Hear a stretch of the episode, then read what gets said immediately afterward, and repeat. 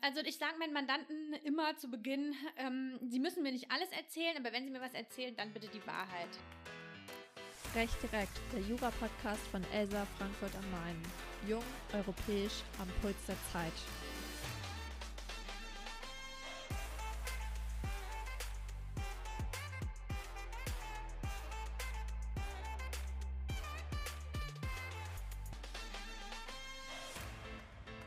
Hallo und herzlich willkommen zu einer neuen Folge von Recht direkt, dem Jura-Podcast von Elsa Frankfurt am Main. Strafverteidiger sichern ihren Mandanten ein rechtsstaatliches Verfahren. Doch was bedeutet das überhaupt? Wie weit reicht das und gibt es Grenzen? Warum begehen Menschen überhaupt Straftaten und was sind die Ursachen von Kriminalität? Und warum ist es essentiell, ihnen dabei einen rechtlichen Beistand zur Verfügung zu stellen? Kriminalität kann vielschichtig sein und die Gründe dafür ebenfalls. Im Zentrum für den Strafverteidiger steht dabei insbesondere das Spannungsfeld zwischen der Aufrechterhaltung von Rechtsstaatlichkeit und der persönlichen Moral und Wertvorstellung. Und über diese Themen sprechen wir heute mit Jennifer Pia Gerke. Sie hat an der Goethe-Universität Frankfurt Jura studiert und an der Fernuniversität Hagen Wirtschaftswissenschaften. Sie ist seit 2014 Rechtsanwältin und ist Fachanwältin für Strafrecht. Schwerpunktmäßig arbeitet sie im Sexualstrafrecht, Jugendstrafrecht, Betäubungsmittelstrafrecht und Wirtschaftsstrafrecht.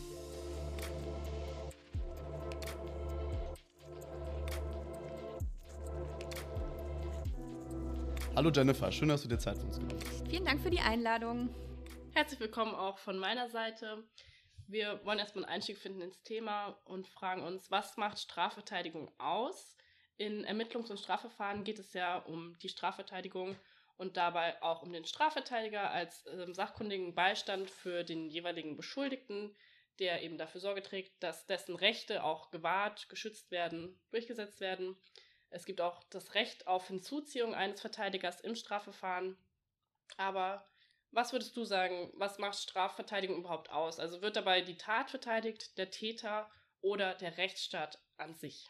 Das ist eine gar nicht so einfach zu beantwortende Frage. Ähm, tatsächlich ist es so, ich sag's mal aus meiner Sicht, würde ich sagen, wie ich äh, die Strafverteidigung verstehe. Also der Strafprozess an sich ist ja sehr täterorientiert, ja nicht opferorientiert zum Beispiel. Das äh, merkt man daran, dass die Opfer im Strafverfahren im Grunde genommen außer in ihrer Zeugeneigenschaft überhaupt keine Relevanz haben, was für die meisten ähm, Opfer einer Straftat tatsächlich auch oft frustrierend sein kann.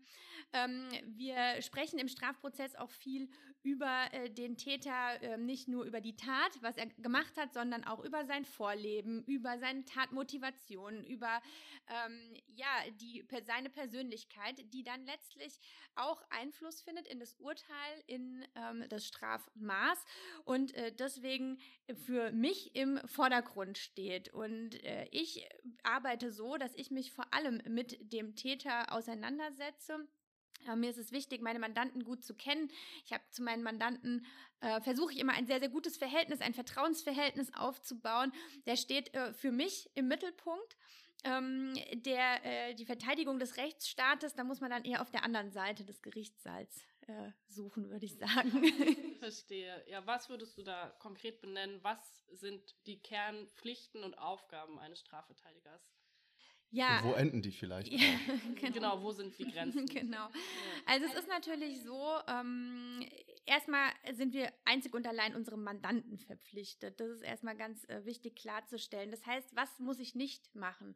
Ich muss vor allem nichts erzählen, was mir mein Mandant äh, äh, unter der anwaltlichen Schweigepflicht erzählt hat und das irgendjemandem mitteilen. Ich bin also, ich sage mal so, ich bin wie ein, wie ein Pfarrer, mir können sie alles erzählen, bleibt alles bei mir. Ähm, tatsächlich bin ich nicht verpflichtet, ähm, das zu sagen und ich, das geht auch nicht. Also die können mich auch nicht zwingen. Das Gericht kann mich nicht zwingen, diese Informationen preiszugeben. Ähm, die Schweig anwaltliche Schweigepflicht ist eigentlich das höchste Gut, weil dadurch äh, wir natürlich nur eine sachgemäße Verteidigung aufbauen können, indem wir zum Beispiel Informationen haben, die die Staatsanwaltschaft oder das Gericht oder die Polizei eben nicht haben. Ähm, das heißt also, das ist, das ist sehr wichtig. Ähm, was sind ansonsten unsere Pflichten? Unsere Pflichten sind natürlich, unsere Mandanten nach bestem Wissen und Gewissen zu vertreten ähm, die nicht irgendwie zu hintergehen. Ja, das bedeutet also kein Geheimnisverrat oder ähnliches, nicht mit anderen zusammenzuarbeiten, wenn er das nicht möchte. Also der Pflichtenkatalog ist sehr, sehr lange. Es gibt ein ganzes Buch darüber, über äh, Risiken der Strafverteidigung, ähm, was man alles zu tun ähm, und äh, zu lassen hat. Aber im Grunde genommen ist es immer erstmal wichtig, alles, was potenziell dem Mandanten schaden könnte, sollte man nicht tun. Ja, das ist erstmal das Wichtigste. Ja, verständlich. Vielleicht darf ich, vielleicht darf ich da ganz ja. kurz einhaben, weil ich die Frage so spannend finde. Ähm, alles, was dem Mandanten schadet, nicht tun, drehen wir es um und sagen, darf man auch alles tun, was dem Mandanten nützt? Also wenn wir uns gerade anschauen, okay, der Grad zwischen, zwischen ähm, Mandantenverteidigung und Strafvereitelung, das ist ein sehr schmaler. Wo rutscht man denn da in die Strafbarkeit? Also, wo es ein Problem äh, zum Beispiel gibt, ich mache mal so ein handfestes Beispiel, was man jetzt zum Beispiel nicht äh, tun sollte, ist, ähm, wenn ein Mandant zu mir kommt und sagt, ja, ich habe da einen Zeugen. Ja, und, und der kann sagen, dass ich da nicht gewesen bin. Und äh, dann be befrage ich ja meinen Mandanten, woher, wie, wie er jetzt darauf kommt, wie vielleicht die Situation war, dass er mit dem Mandanten an einem anderen Ort gewesen ist oder ähnliches. Und wenn ich dann Zweifel habe, und zwar sehr starke Zweifel, die schon fast in positives Wissen übergehen, dass ich, wenn ich jetzt diesen Zeugen bei Gericht benenne, der sich wiederum einer Falschaussage strafbar machen würde, dann dürfte ich den zum Beispiel nicht benennen bei Gericht, ja, weil da endet es dann, ja.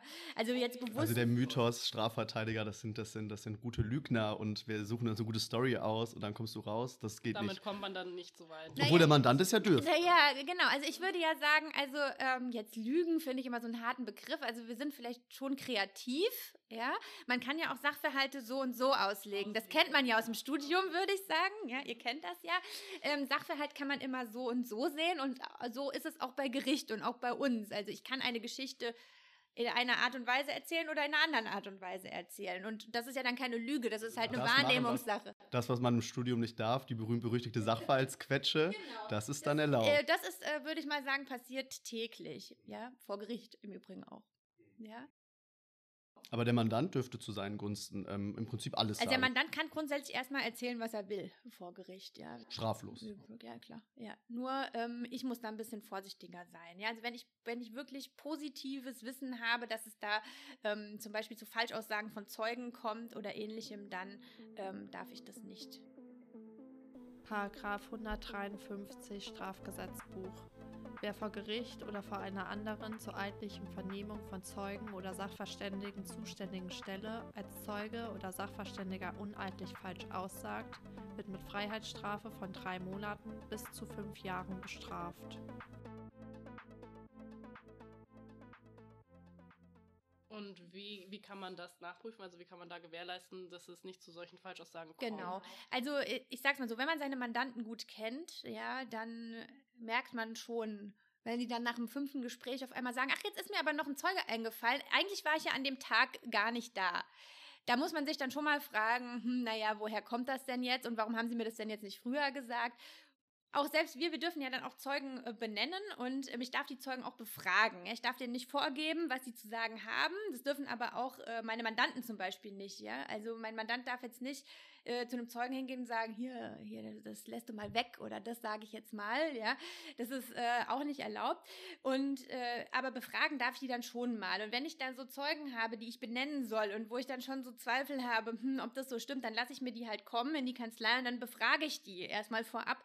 Können Sie denn was zum Sachverhalt sagen? Was können Sie denn sagen? Um abzuschätzen, ob das ein Beweismittel ist, was meinem Mandanten, ähm, ja, was für positiv für meinen Mandanten ist. Ja, weil ähm, letztlich ist es ja so, auch da muss ich wieder aufpassen, das würde dem schaden. Ja, wenn ich jetzt irgendeinen Zeugen benenne, der würde dann vielleicht eine Falschaussage machen oder der würde schlecht aussagen. Auch da hätte ich dann wieder was gemacht, was ich, was meinem Mandanten schadet und das soll ich halt nicht tun. Mhm. Ja, verständlich. Das sind ja jetzt alles so Punkte, da, es klingt so, als würde da eine gewisse Menschenkenntnis dazu zählen, um, um das so abschätzen zu können. Wie würdest du sagen, kann man sowas erlernen? Muss man das schon mitbringen? Weil im, im Studium selbst werden solche Fähigkeiten ja nicht unbedingt vermittelt. Nee, also im Studium lernt man über die Strafverteidigung gar nichts. Äh, Das äh, kann ich ganz klar sagen. Ähm, Auch im Referendariat nicht. Man lernt eigentlich überhaupt nichts über Strafverteidigung. Das muss man sich alles selber beibringen. Oder hat im Zweifel einen älteren, erfahrenen Kollegen oder eine Kollegin, die einem das dann beibringt.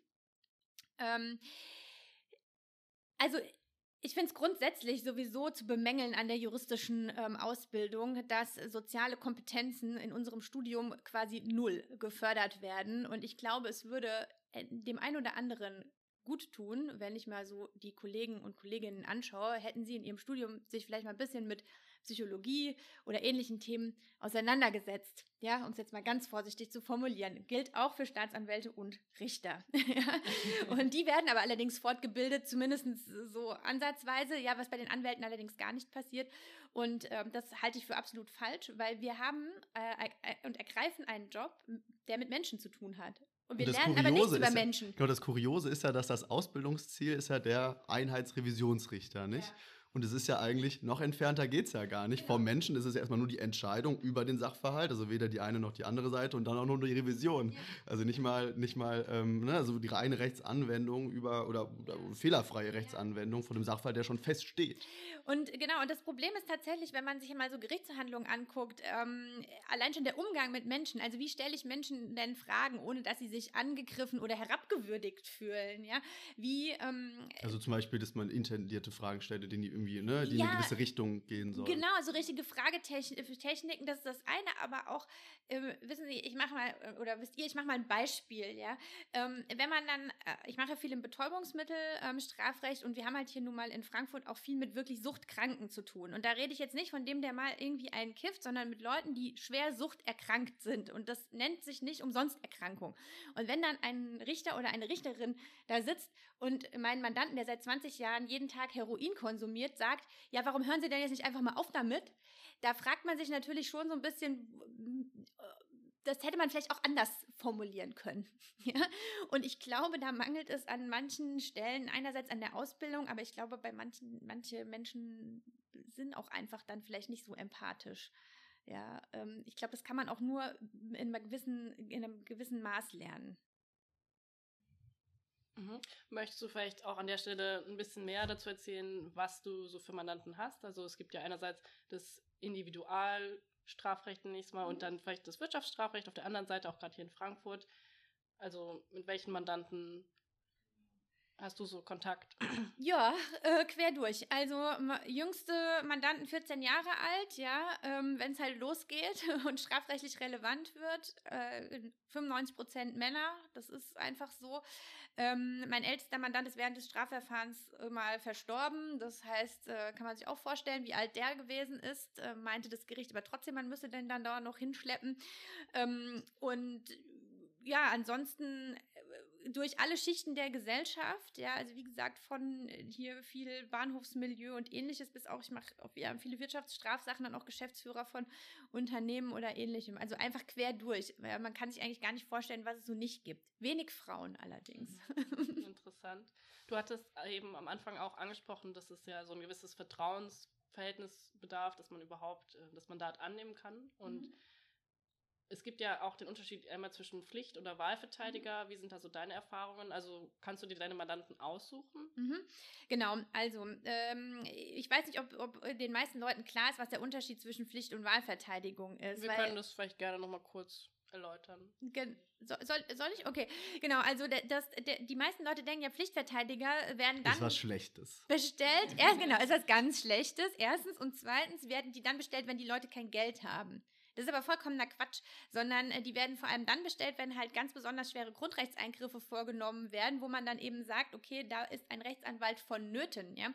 Zum Beispiel bei Untersuchungshaft oder wenn man eben in erster Instanz beim Landgericht verhandelt oder ähnliches, weil man eben sagt, da ähm, äh, brauchen die Leute einen ausgebildeten Juristen. Und wer sich eben keinen, ähm, wer sich eben keinen aussucht, der kriegt einen, ob er will oder nicht. Und tatsächlich würde jetzt auch jemand, der sich locker einen Anwalt leisten könnte, auch einfach einen Pflichtverteidiger bekommen, wenn er sich selber keinen nimmt.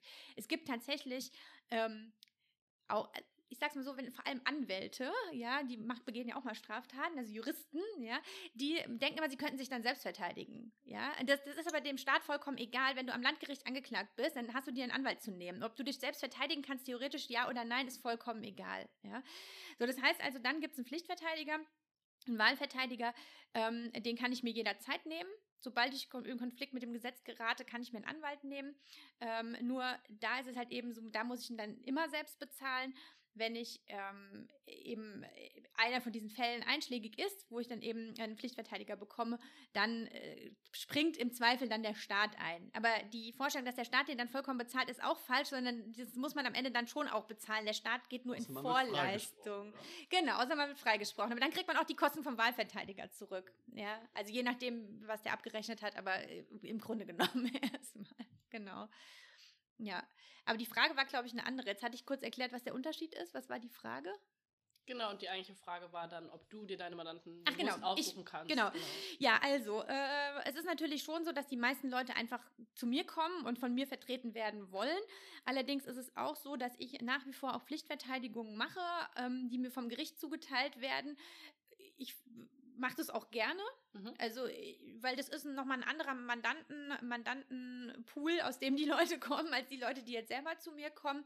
Und äh, ich bin der Meinung, jeder sollte, also diese Vorstellung immer zu sagen, nee, ich mache jetzt keine Pflichtverteidigung mehr, so als ob ich jetzt ein besserer Anwalt wäre und das jetzt nicht mehr nötig habe oder so. Aber ich finde, darauf kommt es gar nicht an, sondern äh, jeder hat ja das Recht auf eine anständige Verteidigung. Und ich finde gerade erst recht die guten Anwälte sollten Pflichtverteidiger sein. Ja, die sollten nämlich dafür dann einstehen und da kämpfen, anstatt dann immer zu sagen, ja, hier die Berufsanfänger können die Pflichtverteidigung machen. Was hindert sie daran? Der finanzielle Anreiz? Ja, ich denke schon bei den meisten. Ist der, ist der Unterschied da spürbar? Immens. Ja. ja, und man kann tatsächlich bei manchen Pflichtverteidigungen überhaupt nicht kostendeckend arbeiten. Ja, also da, da zahlt man quasi fast drauf, so ungefähr, wenn es große Verfahren sind.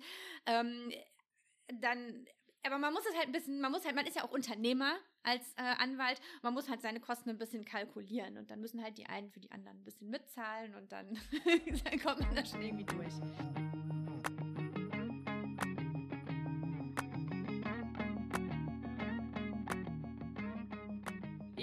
vielen Leuten auch selbst im Studium dann immer die Aussage gehört, so, wie kann man überhaupt zum Beispiel einen Mörder verteidigen? Wie kann man das überhaupt mit sich mhm. selber ausmachen? Ja.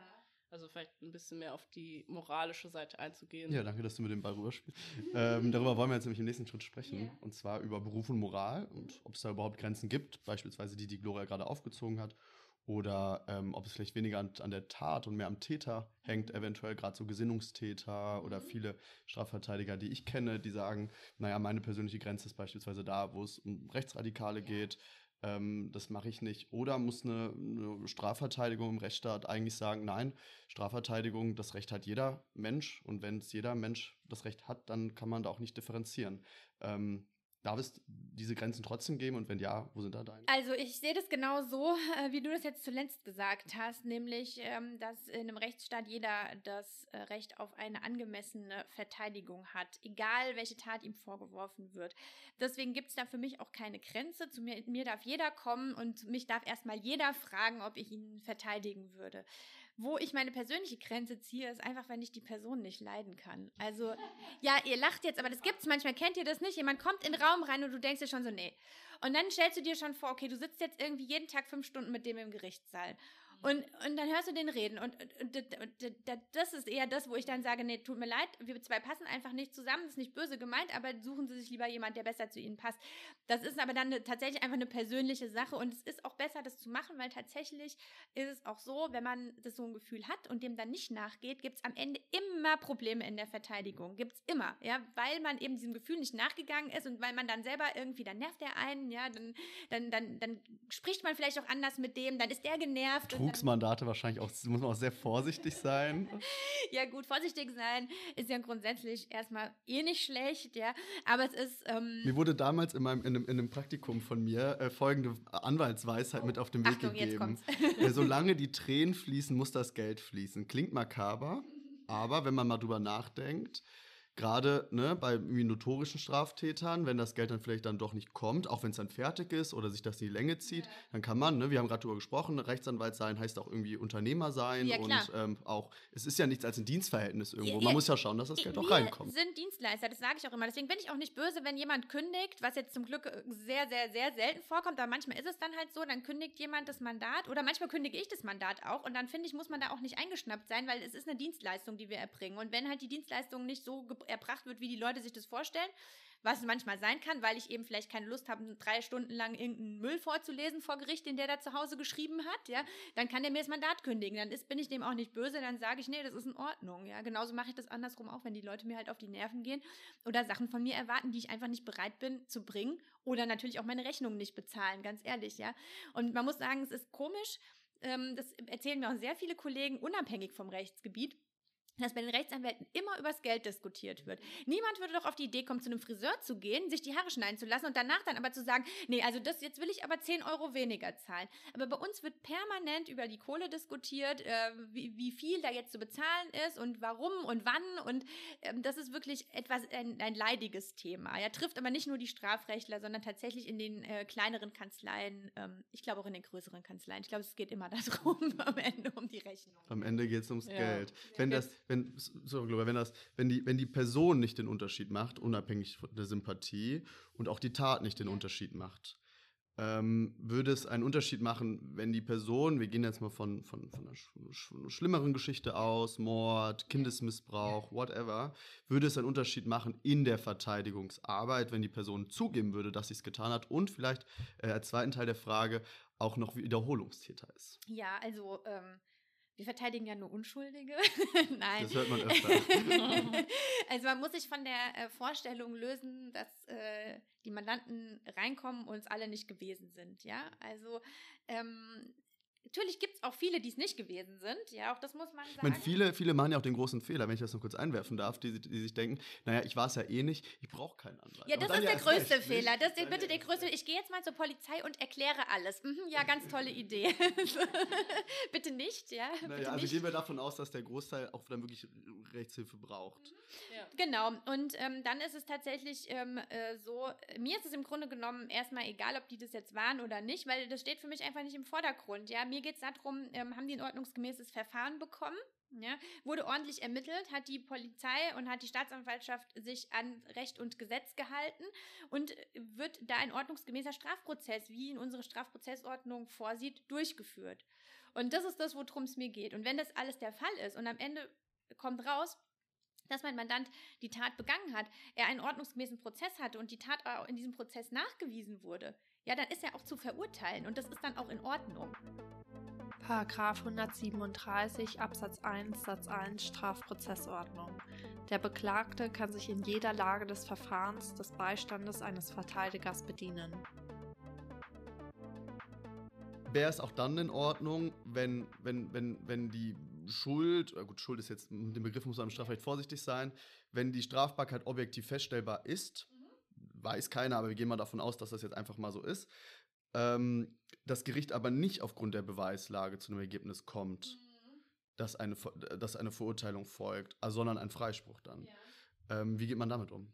Also wenn jetzt ein Freispruch kommt, obwohl, äh, obwohl ich weiß, dass das war, Ja, dann wird er freigesprochen. dann wird er freigesprochen. Und das ist dann der Preis des Rechtsstaats. Ja, das ist der Preis des Rechtsstaats, den, den wir bezahlen. Aber das ist halt eben äh, genauso werden dann, also äh, wir wollen ja einen ordnungsgemäßen Strafprozess. Wir haben ja eine Strafprozessordnung und ein Grundgesetz, ja, äh, vor allem auch, ähm, äh, was ja da auch äh, große Rolle spielt. Ähm, und äh, wir wollen das ja, dass ein ordnungsgemäßer Prozess ist. Und wenn halt die Staats Staatsanwaltschaft oder die Polizei bei ihren Ermittlungen Fehler macht, dann, dann ist es so. Und dann haben die sich nicht daran gehalten und dann ist das Ergebnis eben ein Freispruch. Und damit schützt man aber auch Leute, die wirklich, Genau. oder Beschuldigte, die wirklich unschuldig sind. Genau, Ex- Ja, genau. Dazu wollte ich auch eine Follow-up-Frage stellen. Und zwar, hattest du schon mal den Fall, dass jemand sozusagen geframed wurde, also dass der Beklagte, der Beschuldigte wirklich die Tat nicht begangen hat und du wusstest es auch oder hast ihm da vertraut, dass das stimmt und dann aber trotzdem die Beweislage belastend geblieben ist? Mm. Also es gibt, ja, mir fällt ein Fall ein, da bin ich, bin ich bis heute überzeugt davon, dass mein Mandant es nicht gewesen ist und er wurde aber trotzdem verurteilt. Ähm, das hängt jetzt aber noch in der Revision, also gucken wir mal. Spannend. aber da, da bin ich mir tatsächlich sicher. Manchmal war ich mir sicher und dann nachhinein habe ich mir gedacht, ach, jetzt irgendwie doch nicht mehr. Aber letztlich ist das auch vollkommen egal, ob ich denke, ob der das war oder nicht. Für mich ähm, spielt letztlich die Beweislage eine Rolle, wie sie sich nach Aktenlage darstellt, wenn wir den Strafprozess gehen und wie sie sich dann eben darstellt, wenn wir vor Gericht sind. Ja, und danach muss ich halt das beurteilen. Und wenn ich mir halt 100.000 Prozent sicher bin, dass das nicht war, muss ich halt entsprechende Anträge stellen und entsprechend meinen sozusagen Ermittlungsansätze liefern, ja, dass die dann da in eine andere Richtung er ermitteln.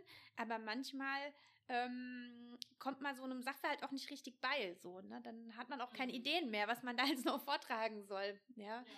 Das klingt jetzt relativ nüchtern, wie du es gerade beschrieben mhm. hast. Auf der anderen Seite haben wir am Anfang gesprochen, dass man ja auch eine gewisse Menschlichkeit mitbringen muss für diesen Beruf des Strafverteidigers. Wie schaffst du da diesen Spagat, dass man sagt, man hat einerseits eben so dieses Näheverhältnis äh, mit dem Mandanten, aber andererseits braucht man gerade auch die Distanz, um das Verfahren führen zu können? Ja, also ähm, äh, was, mich, was mich tatsächlich ärgert und wo ich dann emotional werde, ist noch nicht mal bei den Mandanten, weil man natürlich auch am Ende ähm, auch sich klar machen muss, bei den meisten, ähm, die haben halt auch eine Straftat begangen, ja. Und es ist jetzt nicht so, dass die da zu Unrecht vielleicht sitzen bei Gericht, ja. ja vielleicht sitzen sie da auch zu Unrecht und dann muss man da auch irgendwie zu, zusehen, dass man die da durchbekommt. Aber letztlich ähm, gibt es ja einen Grund, warum sie in so eine Situation reingeraten sind, ja. Und ich glaube, Mitleid oder sonstiges, das hilft denen nicht weiter, sondern denen hilft vor allem dann weiter, wenn ich an die Sache glaube und wenn ich für die kämpfe, was ich tue. So. Was mich dann ärgert und wo ich dann wirklich emotional werde und dann auch manchmal, also wirklich, wirklich äh, auch frustriert bin, ist tatsächlich eher, wenn eben ein Prozess nicht so abläuft, wie er ablaufen sollte, nämlich da permanent Rechte missachtet werden, ähm, die Verteidigung das gibt's manchmal von Anfang an äh, ja nicht, nicht Gehör findet vor Gericht. Ja, man hat manchmal so eine super aggressive Stimmung gegenüber den Verteidigern sofort im Gerichtssaal, obwohl man überhaupt nichts gemacht hat, ja, nur weil man auf der anderen Seite sitzt. Und tatsächlich haben wir die Erfahrung gemacht, dass es gar nicht so ist, wie man sich vorstellt, dass die Staatsanwaltschaft immer der der Gegenpol ist zur Verteidigung, sondern wir bemerken ähm, immer mehr auch eine sehr aggressive ähm, Haltung der Richter. Vielleicht hängt das mit dem deutschen Strafprozessrecht zusammen. Also das ist ja auch meines Wissens nach auch so ein bisschen so ein Sonderfall auch in den europäischen ähm, Rechtsordnungen, dass das Gericht darüber entscheidet, ob das Verfahren eröffnet wird, nachdem sie die Ermittlungsakte der Staatsanwaltschaft bekommen hat. Mhm. Also ich glaube, psychologisch kann man da schon über, über Framing und so sprechen ja. und über irgendwie, ne? Genau, also und ähm, wir, also wir, letztlich nehmen wir ja nur prozessuale Rechte wahr, ja, und ähm, es ist dann immer vorgesehen, dass ich Beweisanträge stellen darf. Das sieht unser, unsere Prozessordnung so vor. Und die sind auch wichtig, um eben die Rechte meines Mandanten wahrzunehmen. Und wenn ich dann aber schon einen Antrag stellen will und dann reagieren die Richter schon so gleich so, oh ja, was soll denn das jetzt? Und ähm, nee, das stellen wir jetzt zurück und nee, jetzt ist keine Zeit für Anträge.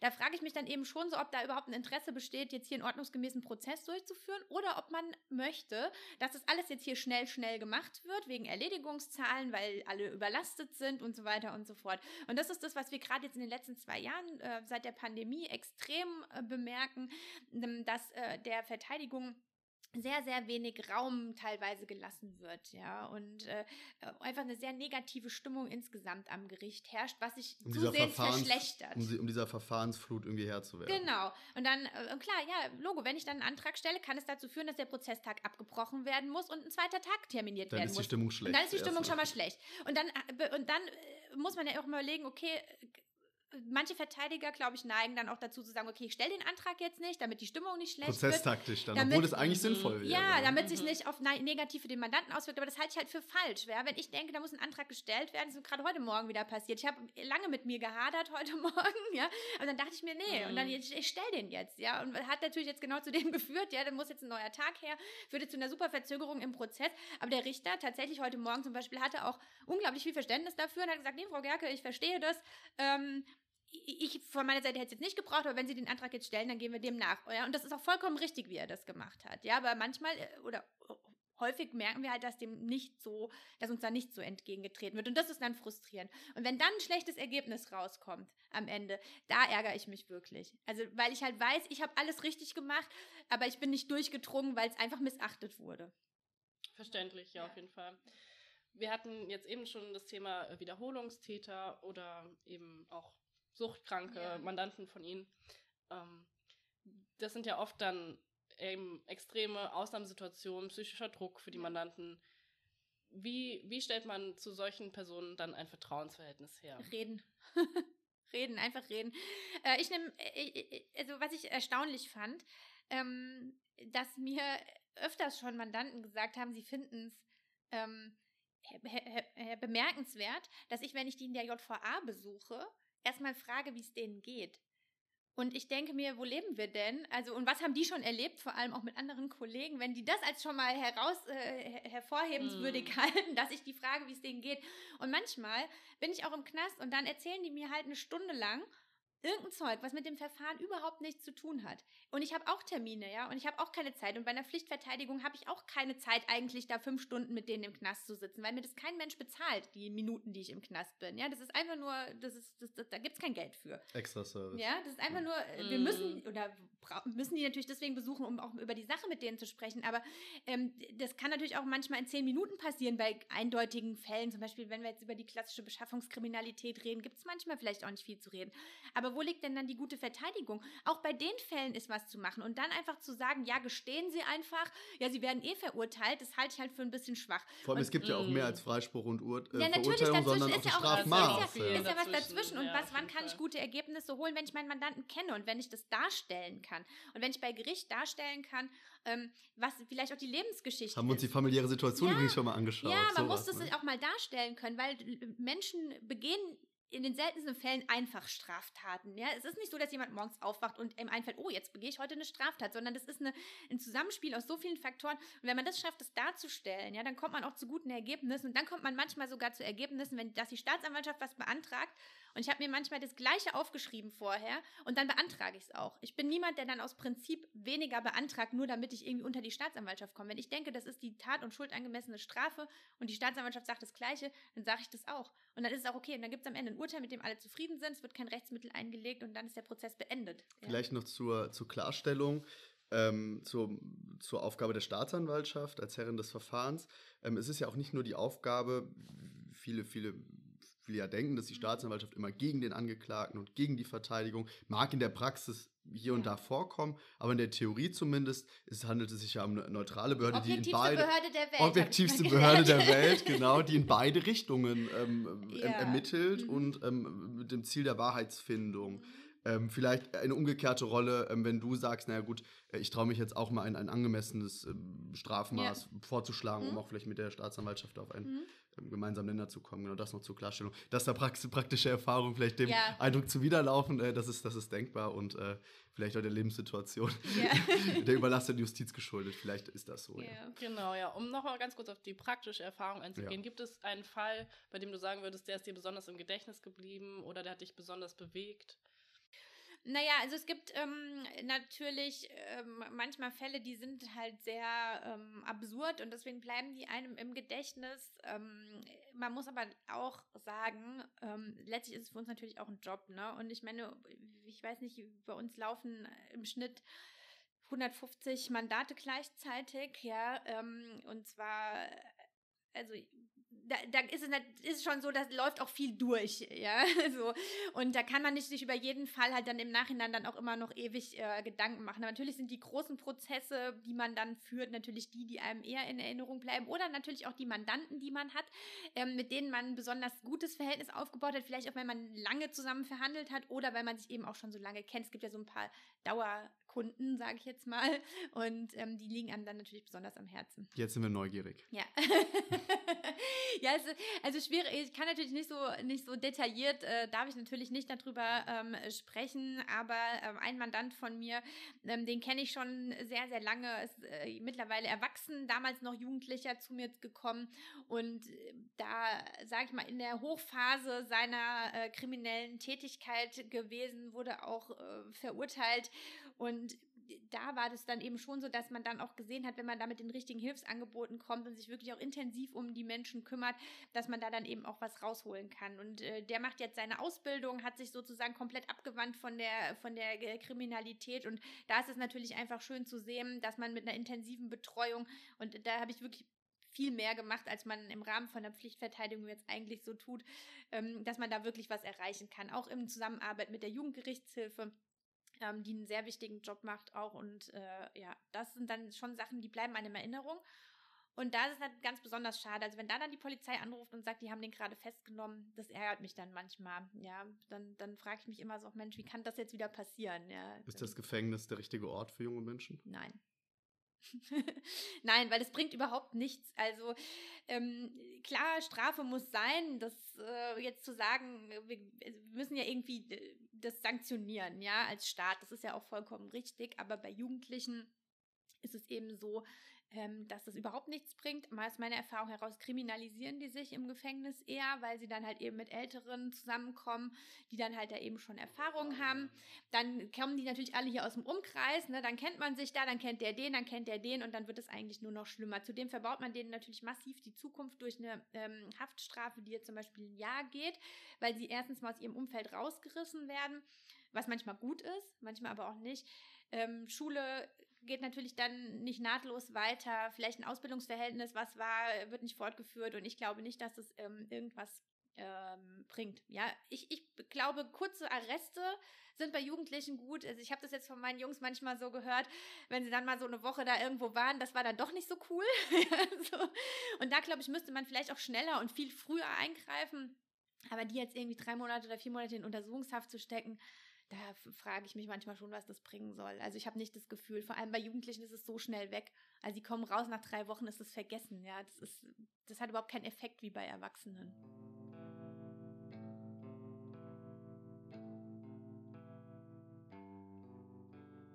Du hast eben auch beschrieben, dass man ja trotz allem dann die Mandate nicht so nah an sich ranlassen darf. Mhm. Wie schaffst du das? Also, wenn du jetzt Feierabend hast, wie schaffst du es dann so abzuschalten und wirklich die Arbeit hinter dir zu lassen? Mit einem Glas Rotwein. Auch das manchmal. Ähm, also, ich weiß nicht, das passiert irgendwie automatisch. Also, ich gehe halt einfach nach Hause und dann ist es, ich mache mir über meine Mandate da nicht mehr so viele Gedanken. Natürlich manchmal, wenn es irgendwas gibt, an, an, über was ich an dem Tag nachgedacht habe, wofür ich keine Lösung gefunden habe, beschäftigt mich das natürlich dann auch noch äh, außerhalb. Oder natürlich, wenn ich einen anstrengenden Prozesstag hatte, äh, man lässt es dann schon nochmal Revue passieren, ja, habe ich alles richtig gemacht? Oder wenn irgendwas hakelig gelaufen ist, dann fragt man sich, hm, woran lag es, nochmal so eine kleine, so ein kleines ähm, Manöverkritik im Nachhinein, das macht man dann schon noch, aber ansonsten äh, nehme ich das eigentlich nicht mit nach Hause, ähm, wobei man natürlich auch sagen muss, so richtige Trennung zwischen Privatleben und Arbeit gibt es bei uns ja auch nicht, weil also wir eigentlich 24 Stunden erreichbar sind, auch für unsere Mandanten und dadurch äh, ja auch, wenn ich dann abends beim Abendessen sitze, mal sein kann, dass jemand anruft. Ja, also das, deswegen Hast du zwei richtig, Handys oder eins? Das, ich habe nur ein Handy, aber ich habe mehrere Telefonnummern. Hm. Genau. Verständlich, ja. ja. Wir hatten ja jetzt zu Anfangs schon mal darüber gesprochen, was es auf den Prozess für Auswirkungen haben kann, wenn der Mandant Falschaussagen macht beispielsweise. Wie gehst du denn aber persönlich damit um, wenn du merkst, du wirst oder du wurdest angelogen? Also mhm. Also wie kann man dann trotzdem noch ein Vertrauensverhältnis aufrechterhalten? Ja, also ich sage meinen Mandanten immer zu Beginn, ähm, sie müssen mir nicht alles erzählen, aber wenn sie mir was erzählen, dann bitte die Wahrheit. Ja, weil seinen Anwalt zu belügen ist wirklich Quatsch. Da seinem Anwalt nicht alles zu erzählen ist okay, ja, ähm, aber äh, Sachen anders darzustellen oder bewusst zu lügen, das ist Blödsinn, weil ich stelle ja, ich stelle ja meine Strategie auf anhand dessen, was die mir erzählen. So, wenn mein Mandant mir jetzt aber was erzählt hat, was im Nachhinein ja durch objektive Beweise wieder widerlegt werden könnte, ja, und ich dann darauf meine Strategie aufbaue, ist das natürlich blöd, weil dann kann es passieren, dass wir dann vor Gericht sitzen, wir haben da mega was ausgearbeitet und dann auf einmal zieht die Staatsanwaltschaft irgendeinen Zettel aus der Tasche und sagt, ja, und wie, wie passt das jetzt dazu? So, und dann ist das natürlich ein absolute Super-GAU.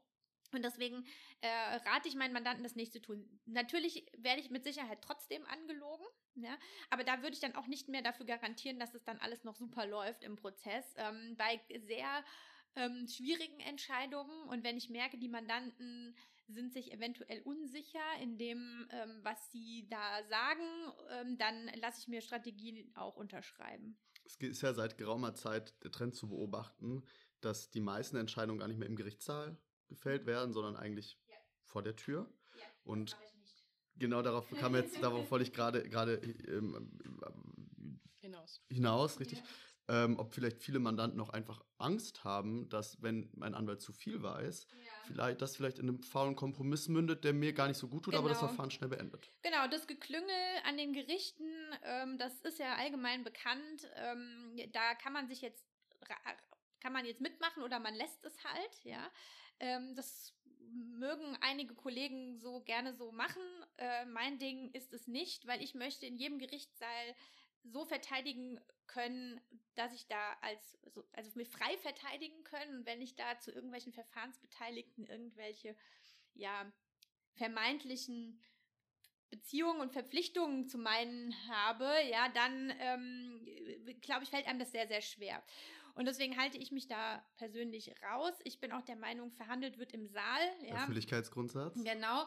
Und man kann natürlich ist nichts dagegen einzuwenden, mal anzurufen, ja, bei der Staatsanwaltschaft im Ermittlungsverfahren. Ist aber auch noch was anderes. Da befinden wir uns im mhm. Ermittlungsverfahren und da dann eventuell Lösungen zu finden. Ja, auch man fragt ja auch manchmal, ja, wenn es jetzt zum Beispiel eh schon ein Geständnis gab im Ermittlungsverfahren, ob noch was gebraucht wird, ob noch man noch irgendwie nachhelfen kann, ja, äh, weil es natürlich dann auch positiv für den Mandanten sein kann. Oder eben, äh, man kann versuchen, Einstellungen auszuhandeln, wenn man vorab dann eben schon mal die, die Beweislage sich gemeinsam mit der Staatsanwaltschaft anguckt. Das ist dann aber alles noch im Ermittlungsverfahren. Aber im Rahmen der Hauptverhandlung ähm, habe ich auch keine guten Erfahrungen damit gemacht, ähm, mit äh, Vorsitzenden äh, zu telefonieren. Die Gespräche sind nicht dokumentiert. Der Vorsitzende oder die Vorsitzende können, kann sich eine Gesprächsnotiz machen, die dann Eingang in die Akten findet, ohne dass ich Möglichkeit habe zu sagen, das stimmt nicht, das war so, es war nicht, es gibt keine Zeugen für die Gespräche und deswegen versuche ich, diese Gespräche nicht zu führen. Es gibt äh, Vorsitzende, die telefonieren unglaublich gerne und äh, rufen einen dann ständig an. Ähm, ich versuche das aber zu vermeiden und wenn, dann mache ich mir sehr, sehr genaue Notizen, die mir dann letztlich auch nichts bringen würden. Aber ähm, ich sage, wir können es ja dann einfach in einem Rechtsgespräch klären.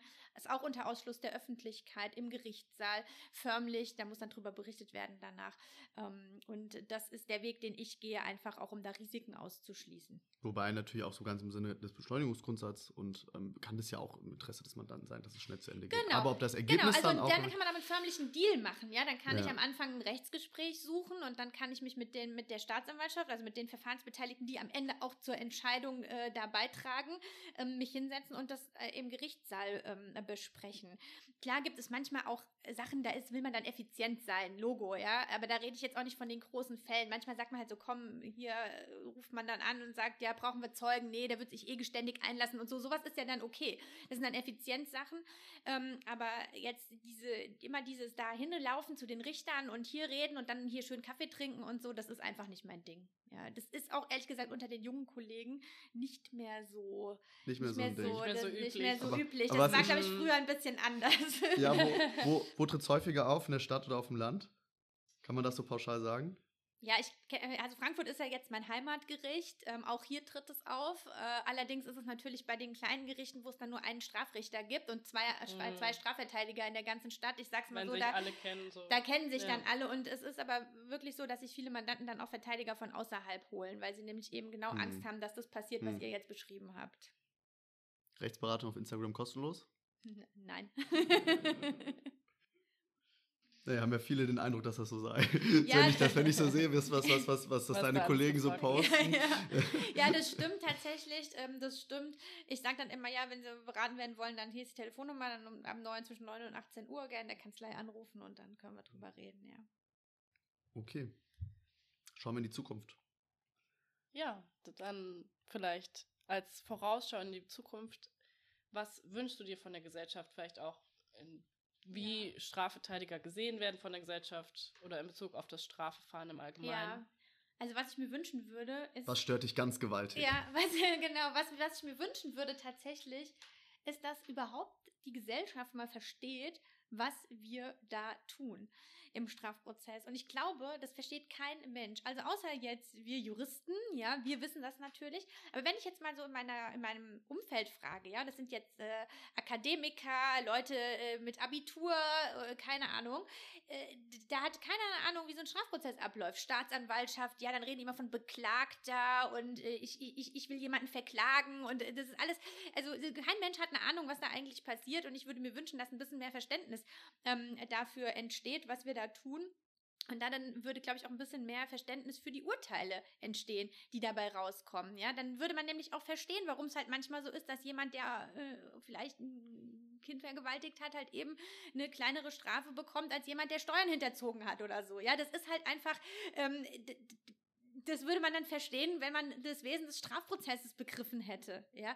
Aber dann immer Wo ja diese die- Vergleiche zu machen, äh, die, die man dann da immer liest, ja, und der bekommt da nichts und dann, wenn ich aber Steuern Aber ist das, eine, ist das eine Mm. Hohlschuld des Bürgers oder eine Bringschuld des Staates? ich, ich glaube, es ist eine Bringschuld des Staates. Letztlich, ähm, ich habe gerade gestern äh, mit einem Bekannten von mir darüber diskutiert, über die, da waren wir wieder bei Schulbildung gewesen. Ja, dass, wenn man von der Schule kommt und man kann dann zwar Kurvendiskussionen, aber man weiß nicht, wie man eine Steuererklärung macht. Ja, und ich glaube, das sind Dinge, äh, das spielt genau in die gleiche Richtung. Ja, also diese Rechtskunde. Unterricht, den gibt's ja gar nicht. Also zumindest nicht, als ich in die Schule gegangen bin. Ich glaube, den gibt's auch bis heute nicht, ja.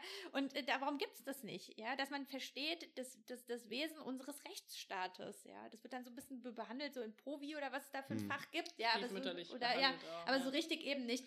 Und ich glaube, dann würde das Verständnis auch für Urteile größer werden und dann könnte man eben diese elendigen Diskussionen, die dann auch Mm. manchmal in, ich möchte jetzt die Zeitung nicht nennen, aber ne, die dann da manchmal Mm. geführt werden, könnte man sich dann auch sparen und ähm, dann würde äh, dann würde einfach ein größeres Verständnis herrschen, auch für die für für das Wesen der Straftat und eben auch wie es dazu kommen kann und Die dadurch Vielschichtigkeit zu sagen, dass Genau. man es nicht nur in Schwarz und Weiß betrachtet. Genau, sozusagen. genau. Und das Mhm. würde ich mir ehrlich gesagt wünschen, dass man das zur Pflicht macht, dass die Leute sich damit äh, be ja, beschäftigen müssen. Ja. Vielleicht wollen wir noch über eine, über eine letzte Sache sprechen. Mhm. Darüber haben wir im Vorhinein schon uns kurz ausgetauscht. Ähm, wenn wir schon mal dabei sind, von äh, beim, beim Thema, das, das Strafprozessrecht seit eh und je beschäftigt und vor allem auch Menschen beschäftigt, die diese Ja. Erfahrung gemacht haben und ähm, vor dem niemand geschützt ist. Jeder kann in diese Situation kommen und das ist das Wiederaufnahmeverfahren. Ja. Du hast eben erzählt, es gibt schon länger, das ist nichts Neues. Ja. Die Diskussion, die, die ist jetzt vor kurzem nochmal entflammt und es geht vor allem darum, äh, vielleicht möchtest du das kurz erläutern, du kannst das wesentlich besser als ich. Ja, im Grunde genommen, mh, Wiederaufnahmeverfahren können ja nur in ganz, ganz ähm, strengen Regeln ähm, überhaupt stattfinden. Ja, also man kann jetzt nicht einfach sagen, ich akzeptiere jetzt das Urteil nicht und deswegen will ich jetzt ein Wiederaufnahmeverfahren. So funktioniert es halt eben nicht. Also Weil- es kommt vor allem dann in Frage, wenn schon ein Freispruch vorliegt. Ja, wenn das eigentlich ad acta gelegt ist und eigentlich. Sie kommt vor allem aber kommt auch dann kommt vor allem dann äh, für, Oder uns wichtiger in. Frage, wenn die Leute verurteilt worden sind, ja. Und dann Wiederaufnahmeverfahren. Es gibt da ja ganz berühmte Fälle auch, ja, wo Leute 20 Jahre im Knast saßen, dann gab es Wiederaufnahmeverfahren, dann wurden die am Ende freigesprochen. Hm. Das ist natürlich das, was uns viel mehr interessiert Sehr als tragisch, Verteidiger. Und natürlich ist es total wichtig, dass es das gibt. Hm. Ähm, vor allem Also natürlich- zugunsten, zugunsten des, Ja, des zugunsten, Täters. erstmal. genau. Ähm, vor allem, weil ja durch die ähm, Entwicklung auch in, ähm, ja, also es gibt ja heute viel ganz andere Ermittlungsmöglichkeiten als zum Beispiel vor 20 Jahren, DNA-Auswertungen und was weiß ich was. Und natürlich, wenn jetzt auf einmal durch eine DNA-Auswertung dann zum, zum, zum, zum Zuge kommt, dass derjenige es auf einmal nicht gewesen sein kann, weil die Täter-DNA eine ganz andere ist und eben nicht zu dem passt, der da seit 20 Jahren im Knast sitzt, dann ist es natürlich vollkommen zu Recht richtig, Hm. dass trotz Rechtskraft das Verfahren wieder aufgenommen werden kann. Bei einer Todesstrafe wäre das nicht möglich. Genau. Wenn man nicht das erwähnen darf. Ja, das ist richtig. Genau, das, das, ist, das klingt ja alles gut und das klingt auch alles richtig und ähm, da würde dir wahrscheinlich niemand widersprechen. Aber Ja. wie sieht es denn umgekehrt aus? naja, also das Recht, ähm, wenn wir jetzt, wir haben jetzt ganz zu Beginn auch darüber geredet, wir wollen ja ein faires Verfahren und das muss ja dann auch für alle gelten. Ne? Hm. Also sowohl für den, der es wirklich war, als auch für den, der es, der es, der es nicht war. Ja. ähm, der Gedanke, der, der, der mich ähm, nicht zur Ruhe kommen lässt im Bezug zu dieser Thematik ist, ähm, wir, der Rechtsstaat muss ja immer einen Preis zahlen. Mhm. Und der Preis ist, dass auch mm, Täter, die nachwe nachweislich offensichtlich nicht, aber die objektiv betrachtet die Tat ähm, voll, vollführt haben Mhm. und dann aufgrund mangelnder Beweislage freigesprochen werden, es waren und dann halt trotzdem keine Strafe bekommen. Das ist der Mhm. Preis dafür, dass wir sagen, wir forschen nicht nach der objektiven Wahrheit, sondern nach der Beweislage. Mhm. Und wenn die es nicht hergibt, dann ist das so. Und dafür kommen Unschuldige dann aber auch nicht ins Gefängnis Genau. und Unschuldige bekommen keine Strafe, die sie nicht verdienen. Das ist der Preis auf der einen Seite. Und das ist auch gut so. Dass, ich denke, da gibt es wenige, die das, die das anders Mhm. sehen. Also es gibt, ich, es gibt Leute, die das anders sehen, aber ja, ich denke, das immer, ist die, gibt ja bei Juristen immer- Leute, die sagen, Juristen, drei Meinungen. Aber ich denke, die große Mehrheit ist da schon, schon dahinter. Ähm, ich denke, trotz ähnlicher La äh, ähnlichen Ausgangslage ist es in dieser Situation aber anders, weil am Ende des Tages zahl, zahlen, zahlen da vor allem Menschen, die ein- einen Freispruch erhalten haben und damit auch mehr oder weniger äh, zur Ruhe kommen dürfen und auch Täter zur Ruhe kommen dürfen, vor allem aber Leute, die es wirklich nicht waren. Und im Prinzip sagen wir, naja, ich weiß nicht, eine Zahl müsste ich schauen, ich glaube, das ist eine einstellige Zahl jedes Jahr, äh, diese Wiederaufnahmegeschichten. das du sagst schon, das ist total selten. Ja, ja. Aber im Prinzip machen wir ja nichts anderes, als zu sagen, naja, damit wir diese drei, vier, fünf Leute kriegen, und wenn es Mord ist, der, der ja auch nicht verjährt, Mhm. richtigerweise, ähm, wenn wir diese drei, vier, fünf Leute kriegen, dann nehmen wir in Kauf, dass alle anderen eigentlich nie zur Ruhe kommen. Weil es können ja immer neue Beweise ja. irgendwie auftauchen. Ja, das Ist das richtig? Das, das stimmt, deine, das, deine Position. Das stimmt. Aber ich glaube nicht, dass die, dass die Freigesprochenen daran permanent denken. Ich glaube das einfach nicht. Wiederaufnahmeverfahren Meinst du, es ist nicht wie ein Damoklesschwert? So, nein. Also die Hürden sind so hoch, dass die Angst ja. nicht begründet also ist. Also mit Freispruch ist das Verfahren gedanklich für die Leute abgeschlossen, aber ich möchte noch mal auf, auf was ganz anderes hinweisen. Ja? Wenn man sagt immer, ja, dann ist der freigesprochen, dann ist doch wieder alles gut. Ähm, da kann ich nur einen äh, sehr guten Podcast, wenn wir jetzt hier schon im Podcast-Format sind, einen weiteren Podcast empfehlen. Ja, ich glaube, gerne. Zeitverbrechen sehr gut. ist es, glaube ich, ähm, und zwar der Fall Podcast. Kachelmann. Ich glaube, ja. das ist Zeitverbrechen gewesen. Ja, der Mann ist verbrannt. So, das ist ein unglaublich guter Podcast, wo ein, äh, der Verteidiger von ihm, der äh, zu Wort kommt. Und das ist ein, ein sehr, sehr kluger Mann, offensichtlich, und ähm, sehr geschätzter Kollege, auch mir ist der Name jetzt gerade entfallen, aber ähm, der macht viel in diesem, in diesem Bereich. Und ähm, das, der kommt da zu Wort und der stellt es wirklich sehr, sehr gut dar. Und das kann ich jedem nur empfehlen. Ich äh, habe das innerhalb von einer Autofahrt, glaube ich, irgendwie fünf Stunden am Stück durchgehört, mhm. weil es so spannend war. Machen wir in die Shownotes. Die, ja, und die Leute sind komplett ähm, verbrannt, ja, nach diesen Verfahren. Und ähm, wir haben auch äh, Verfahren, oder ich habe ein Verfahren, es war auch ähm, ein großes Verfahren und wir kämpfen jetzt nach vier oder fünf Jahren. Ja, das Verfahren wurde eingestellt, noch im Ermittlungsverfahren. Das heißt, es kam noch nicht mal zur Hauptverhandlung, immer noch. Ja, mit den Folgen dieses Verfahrens. Ja, das hat sich ausgewirkt beruflich.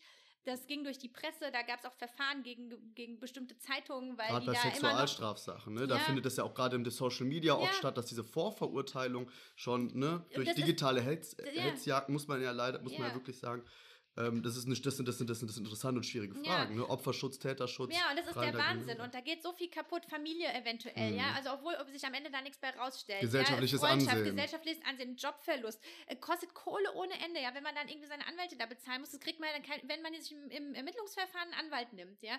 Und die, das wird richtig, da wird ein großes Verfahren, da wird ordentlich verteidigt. Ja, da, das ist dann ja schon erstmal verdächtig. Das ist da dann ja schon wir, Nee, aber da reden wir auch über Summen. ja. Die kriegt er nie wieder zurück. Ja, das ist mhm. alles weg. Und wenn es dann einmal in der mhm. Zeitung steht, ja. na klar, presserechtlich, man darf Gegendarstellungen und alles, aber ja, es stand einmal stand drin, einmal es ist drin. einmal im Gespräch. Aus dem Internet kriegt man es nie das wieder Internet raus. vergisst nicht. Und deswegen ja. möchte ich nur sagen, also so ein Freispruch ähm, ist natürlich schön und auch eine Einstellung, das ist natürlich alles super und ist auch richtig und wichtig und muss natürlich dann auch passieren. Nur äh, die Vorstellung, dass man dann sagt, ja, aber das ist doch dann für dich erledigt gewesen, das ist natürlich vollkommen falsch, weil ist es nämlich nicht, hm. weil die Stigmatisierung, die durch ein Ermittlungsverfahren allein schon durch eine Strafanzeige stattfindet, ja, selbst wenn sich am Ende nichts dabei herausstellt, das darf man nicht vernachlässigen vernachlässigen, was das mit dem ähm, Leben der Menschen macht. Und deswegen sollte man sich das gut überlegen. Und leider, und jetzt kommen wir wieder aufs Familienrecht zurück, mhm. ist es da gang und gäbe, dass man dann in Sorgerechtsstreitigkeiten auf einmal war dann eine Vergewaltigung da, dann, dann wurde das Kind geschlagen oder sonst irgendwas. Dann zerren die, die Leute dadurch jahrelange Strafverfahren. Ja, ähm, das ist wirklich ein Unding, teilweise, was da passiert. Und ähm, das sollte man sich wirklich gut überlegen, ob man dieses äh, Schwert in die Hand nimmt, der Strafanzeige, oder ob man nicht lieber sagt, komm, wir klären es irgendwie. Ich meine, es gibt da natürlich äh, Werkzeuge im Strafgesetzbuch, Verleumdung, üble Nachrede. Ja, Nein, die gibt es ja. aber ja, es ändert natürlich nichts daran, dass es einmal drin ist. Ne? Ja, ja, das stimmt. Ja, ja.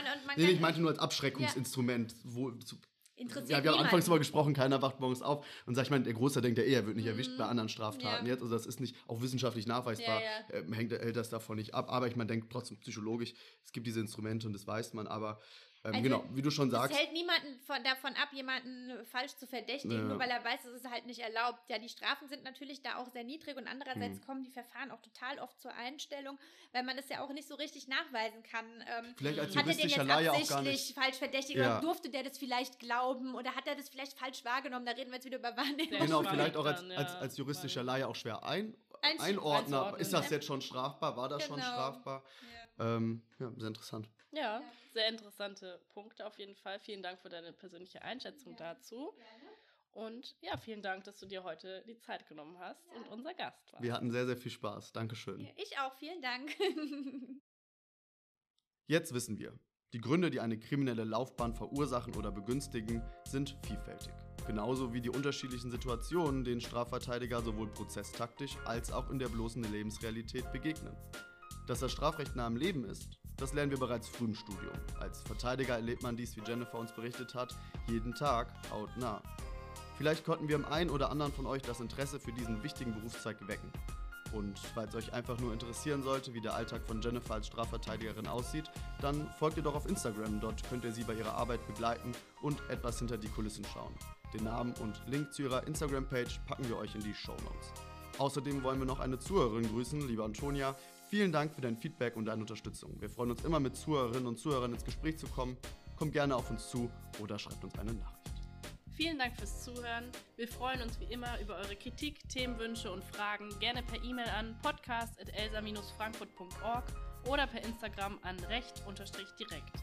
Weitere Infos zu den Quellen, zum Podcast oder zu Elsa Frankfurt am Main findet ihr in den Show Notes. Wir freuen uns, wenn ihr auch beim nächsten Mal wieder dabei seid, wenn es wieder heißt Recht direkt, der Jura-Podcast von Elsa Frankfurt am Main.